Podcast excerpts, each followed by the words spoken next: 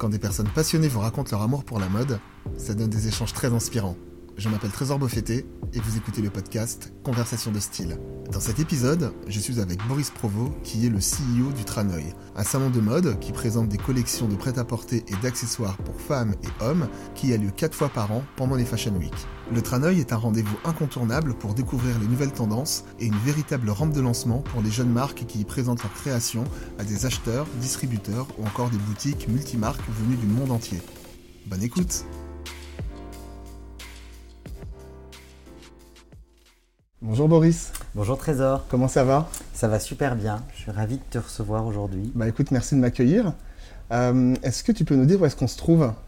On se trouve à la Maison de la Mutualité, qui est rue Saint-Victor dans le, dans le 5e, euh, où se trouvent euh, les bureaux de Tranoï Paris. D'accord. que nous partageons avec notre actionnaire principal qui est GL Events. Donc la Maison de la Mutualité, c'est un lieu d'événementiel, de salons, de festivals, de forums.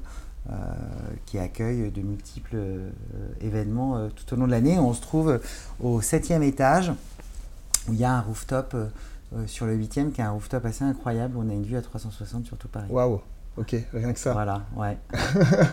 Est-ce que tu peux nous présenter le, Tranoï et les enjeux de ce, de ce, de ce salon? Donc Tranoï, c'est un, un, salon de mode euh, qui présente euh, des collections de prêt-à-porter et d'accessoires de mode pour femmes et hommes, qui a lieu quatre fois par an euh, pendant les Fashion Week parisiennes. Et la vocation de salon, de cet événement, est de présenter des marques à des acheteurs professionnels, à des distributeurs, à des importateurs, à des boutiques multimarques, à des acheteurs de grands magasins. Donc c'est un événement dit B2B. qui est une rampe de lancement pour les jeunes créateurs ou pour les jeunes marques, les petites marques, on va dire euh, de taille de, TPE ou PME. Donc c'est un endroit où on va venir découvrir euh, euh, aussi les tendances des saisons à venir, puisqu'on présente à peu près, on présente des collections 6 à 8 mois avant qu'elles ne se retrouvent en magasin, qu'elles soient accessibles auprès du, client, du client final. Donc voilà, notre vocation, c'est d'aider les marques à vendre leurs produits dans les boutiques. Euh, on, se, on se parle là à l'heure actuelle après euh, la dernière édition du Tranoï, l'édition, euh, une édition masculine. quel bilan tu fais de cette édition? Donc on a clôturé il y a 15 jours la présentation des collections hommes automne-hiver 2024-2025. Donc on trouvera en boutique à partir de fin août, début septembre. Euh, une Fashion Week très dynamique à Paris et on était euh, très contents parce qu'elle était très internationale. Euh, beaucoup de showrooms dans le Marais, beaucoup de défilés au calendrier officiel. on a retrouvé un dynamisme vraiment comme l'avant Covid, euh, avec une forte présence de, professionnels asiatiques, surtout japonais. Et quand euh, les Japonais sont là, qui sont des gros, gros, gros consommateurs de mode, c'est très, très bon signe pour, euh, pour, pour, la consommation du marché. Donc, même si le marché japonais, en ce moment, n'est pas au top, mais il va, il va le redevenir, le fait d'avoir beaucoup de professionnels japonais sur le marché, c'est un signe très très positif. Donc euh, euh, oui, une belle sélection. On était à la Gaieté Lyrique, euh, qui est un lieu culturel de la mairie de Paris. On y était pour la deuxième édition et c'est un lieu qui n'est pas très connu du milieu de la mode. Donc c'est un lieu qu'on essaye d'installer et on a eu beaucoup plus de visiteurs que l'édition précédente. Donc on est, on est, oui, on est très satisfait. tu parlais du, fait qu'il y, a des, marques émergentes au Tranoï. Est-ce que les marques présentes influencent ton style?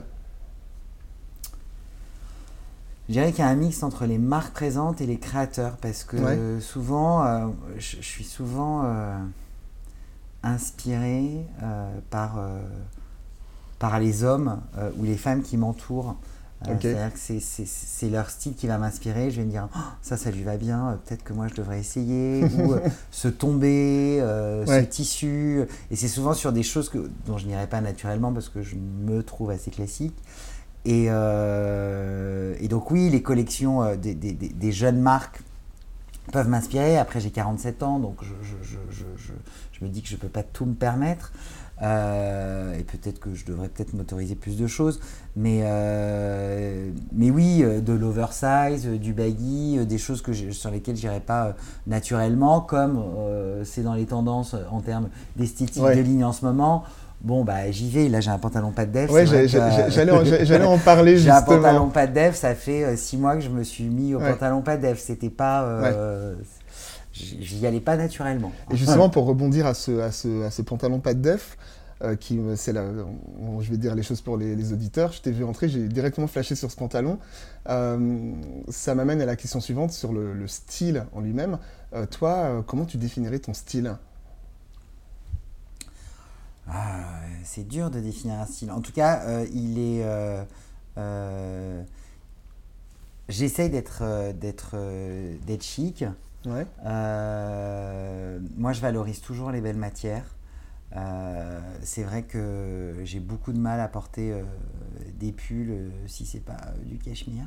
Ok. alors j'alterne entre du Monoprix et des marques beaucoup plus chères. Hein. Je fais aussi un, mix en, tant que consommateur. Mais oui, je dirais, je dirais des belles matières, des coupes simples. Je suis en bleu presque tous les jours. Sa couleur signature. voilà, c'est du denim foncé au denim clair, euh, au bleu pétard, au bleu marine. Euh, alors le bleu marine, c'est vraiment euh, ma base. J'ai des pulls bleu marine, de, des gilets, des col V, des cols Il y a, une obsession là. Je, suis souvent en, marine.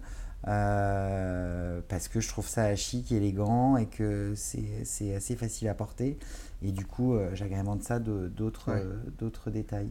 Toi, dans ton, dans ton métier, tu as la chance d'être au contact de, de créateurs de mode, de marques émergentes, euh, aussi de, personnalités de, la mode.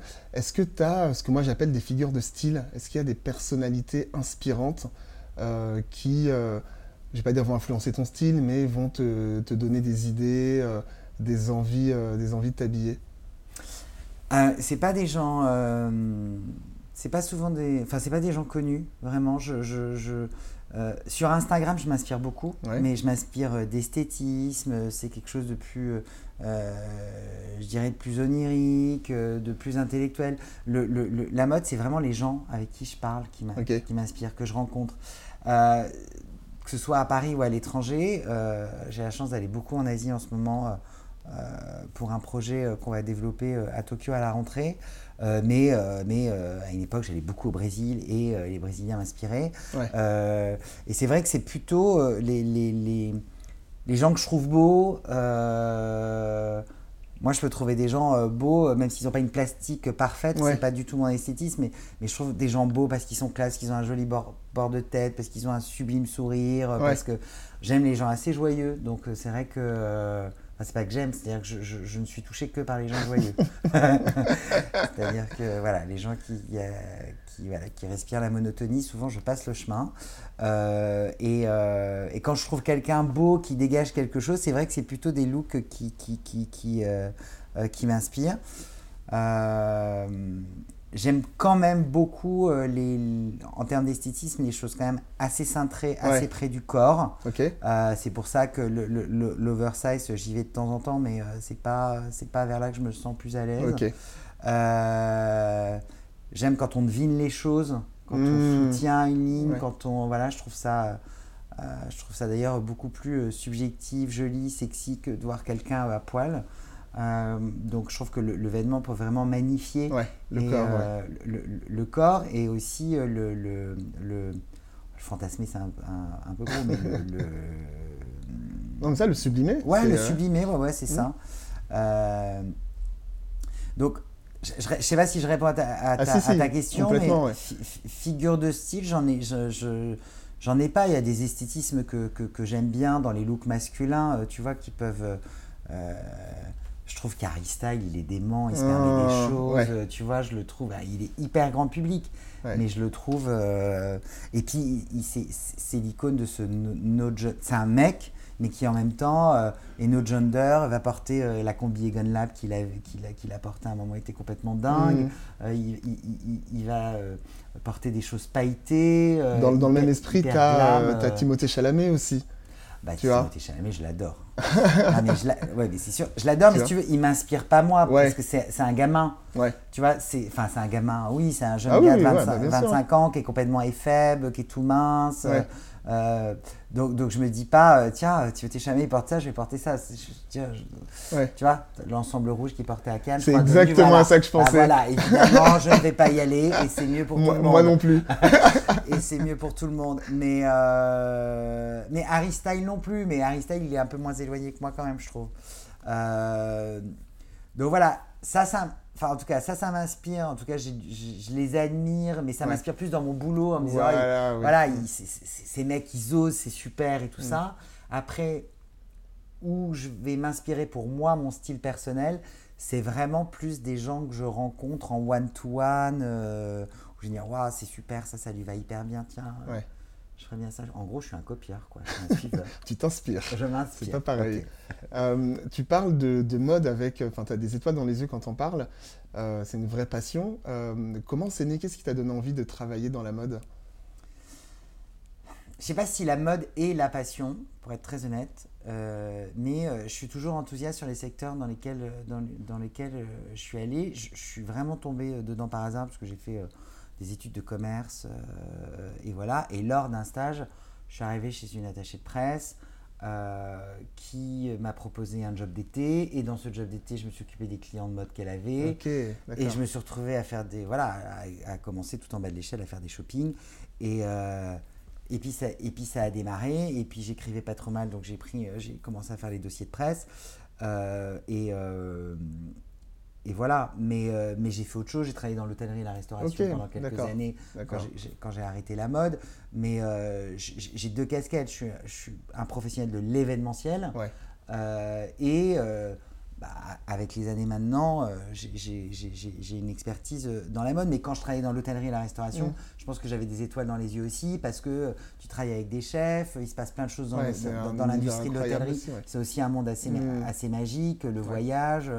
Euh, et un côté, la déco, euh, donc euh, donc il y, avait plein de trucs assez, assez super. Et puis donc la mode, je te dis, j'étais attaché de presse et très honnêtement, un de mes clients c'était Première Classe, donc aujourd'hui un salon dans l'écosystème de Tranoï, plus spécialisé dans l'accessoire.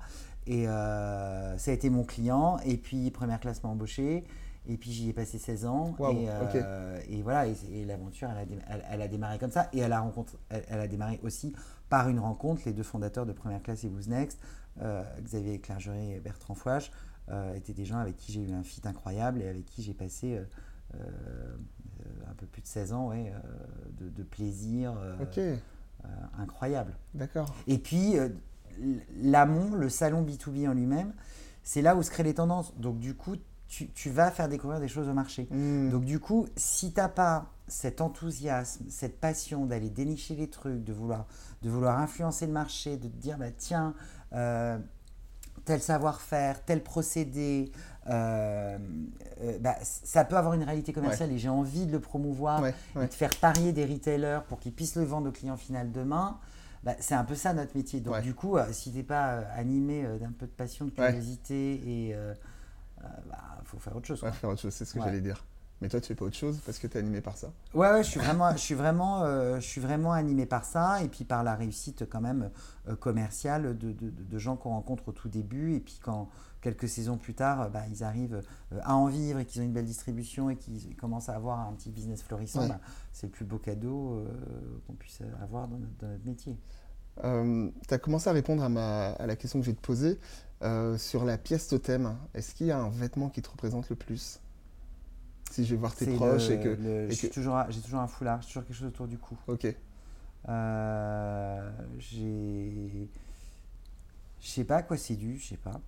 Peut-être parce que j'ai été un grand fumeur, je suis beaucoup moins, mais euh, toujours un peu le cou irrité. Euh, et du coup, euh, et puis parce que justement quand je travaillais à la première classe, on avait beaucoup beaucoup d'exposants de, de, de, foulards aussi. Euh, et, je trouvais que le foulard, quand tu es assez sobre, c'est la manière d'avoir un peu d'originalité, l'associer avec une chaussette, avec un truc, mmh. tu vois. Avec, euh, et, euh, et j'adore ce sentiment d'avoir quelque chose. là, aujourd'hui, j'ai pas de foulard, mais. ouais, d'avoir. J'ai un, un, tour de cou. Mais j'aime bien en plus ce sentiment d'avoir quelque chose autour de moi. Donc évidemment, j'ai des, j'ai des, des, enfin évidemment, j'ai des foulards de toutes choses, j'ai de la soie, euh, j'ai euh, du cachemire, euh, Je me suis offert quelques grands foulards Hermès. Et puis après, j'ai pas mal de pièces de créateurs avec qui j'ai pu collaborer sur ces 20 années. Et à contrario, est-ce qu'il y a une pièce dont tu rêves mais que tu n'arrives pas à trouver? J'adorerais porter. c'est peut-être que j'ose pas. Euh, tu sais, la, la, combinaison euh, de peintre, tu vois, qui est sortie dans le vestiaire dans, chez quelques, chez quelques créateurs. Euh, bon, j'ai pas trop cherché, j'en ai essayé une ou deux et je trouvais que c'était pas bien dedans.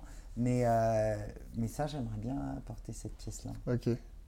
Et toujours en termes en termes d'inspiration, est-ce que. Et sinon, j'ai une grande passion pour les lunettes. Ouais, j'ai vu ça. Pour les lunettes, je les changeais tout le temps. J'en avais parce que j'ai commencé à, en porter quand j'ai commencé à bosser parce que ça me donnait un peu de confiance en moi. Alors, j'avais pas de problème de vue. Bon, après, j'ai eu des problèmes ah. de vue. Ah, mais euh, j'ai le même parcours. Ouais. Les lunettes, euh, les lunettes pour le style. Euh, j'en ai porté. Et là, ce midi, j'ai essayé des lentilles pour la première fois. Parce que comme je vieillis, je me dis, ce serait peut-être temps que j'arrête les lunettes. Donc, donc ouais, j'ai une grosse, grosse collection de lunettes. en, en, termes d'inspiration, que ce soit pour pour toi ou pour le, pour le Tranoï Tu as un peu répondu à la question tout à l'heure, mais j'aimerais bien que tu approfondisses un petit peu.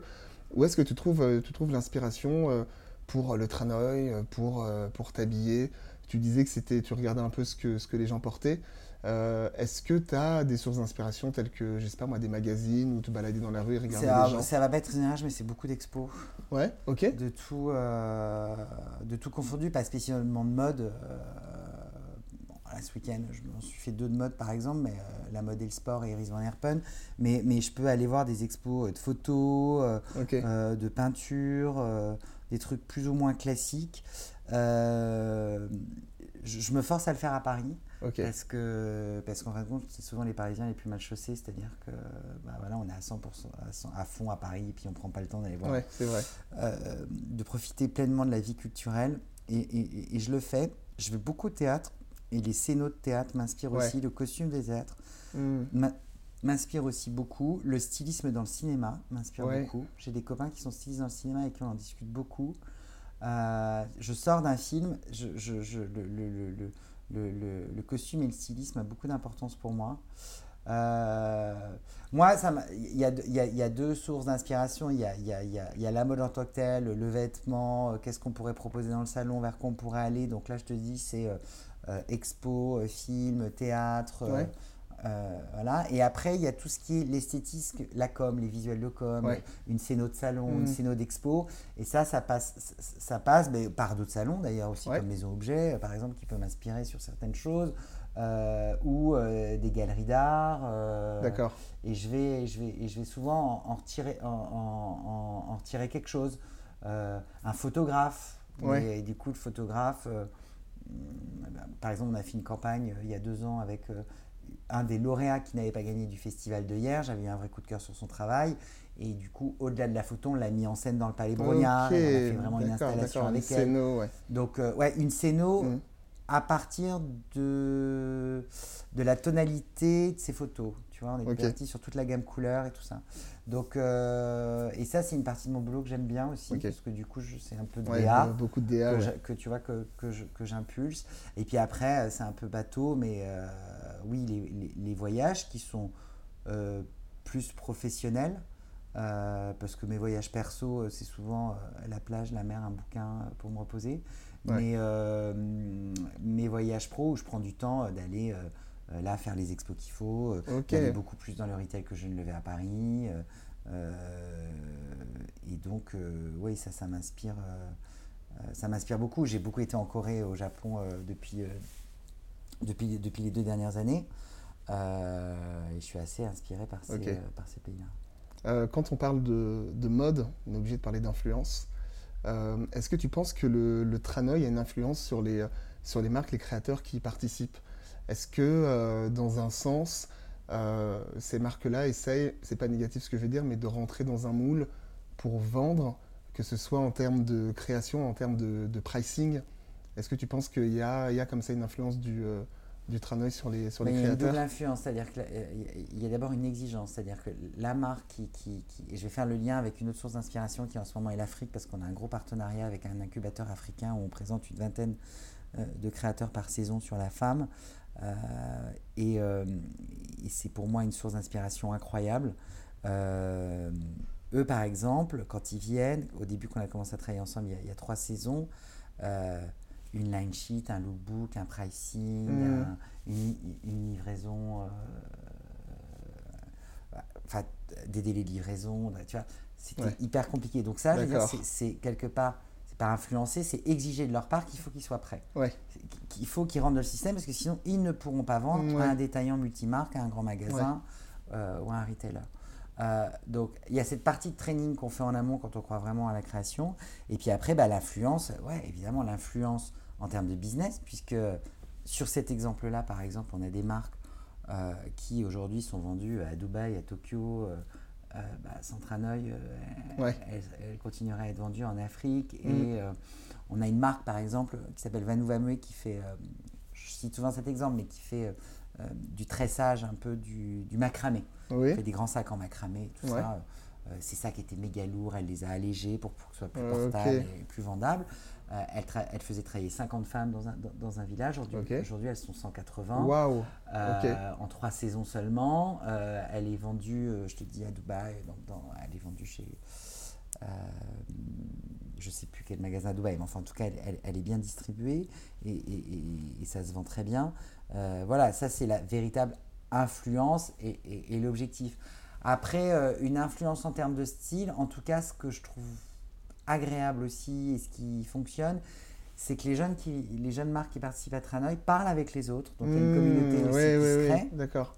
Et du coup, cet échange d'informations et cette euh, inspiration, cette émulation, le mot, voilà, fait que du coup, ils en ressortent avec des expériences partagées euh, qui influencent évidemment leur regard sur la mode, le développement de leur business, le développement de leur activité. Et euh, ils sont vraiment dans un, dans, dans une, dans un copartage d'expériences qui leur permet euh, de grandir. Et donc oui, c'est ça cette influence qu'on peut, qu'on peut apporter.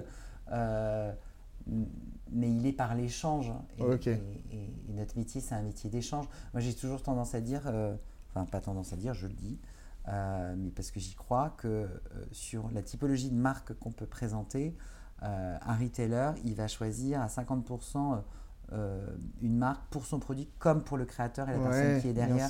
Aujourd'hui, les marques mmh. elles sont incarnées. Il y a un mec, une nana qui est derrière, qui, a, une histoire et qui, qui, fait partie intégrante de sa marque. Et c'est ça que le, retailer, il a envie de défendre ou il a envie de montrer. Quoi. Et, je veux dire, c'est un, mélange vertueux d'une création, mais d'un vécu et d'une mmh. personnalité qui est derrière. Ok. On arrive à la fin du podcast. Déjà. Hyper intéressant. Euh, j'aime bien demander ce qu'on peut euh, te souhaiter de, de, styler, comme on parle de style, pour, euh, pour la suite un projet, peut-être la prochaine édition du Trano bah, le, le, mars, euh, mars, ça va être stylé, c'est sûr, parce que c'est dans 4 semaines et, et, et, on est content parce que notre offre, elle va être super. Mais on va annoncer euh, au mois de mars, en détail, le lancement de Tranoï Tokyo qui aura lieu le 4 et 5 septembre 2024, en partenariat avec la Fashion Week de Tokyo. Super.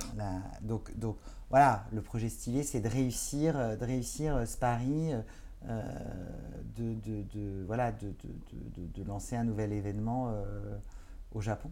Voilà, c'est notre projet 2024. Bah écoute, je te souhaite une belle réussite. Merci. Merci de m'avoir reçu. Eh bien, écoute, on se retrouve à Tranoï dans un petit mois. Yes. Merci Trésor. À très vite. À très vite. Ciao. Merci d'avoir écouté ce podcast, j'espère vraiment que cette conversation vous a plu.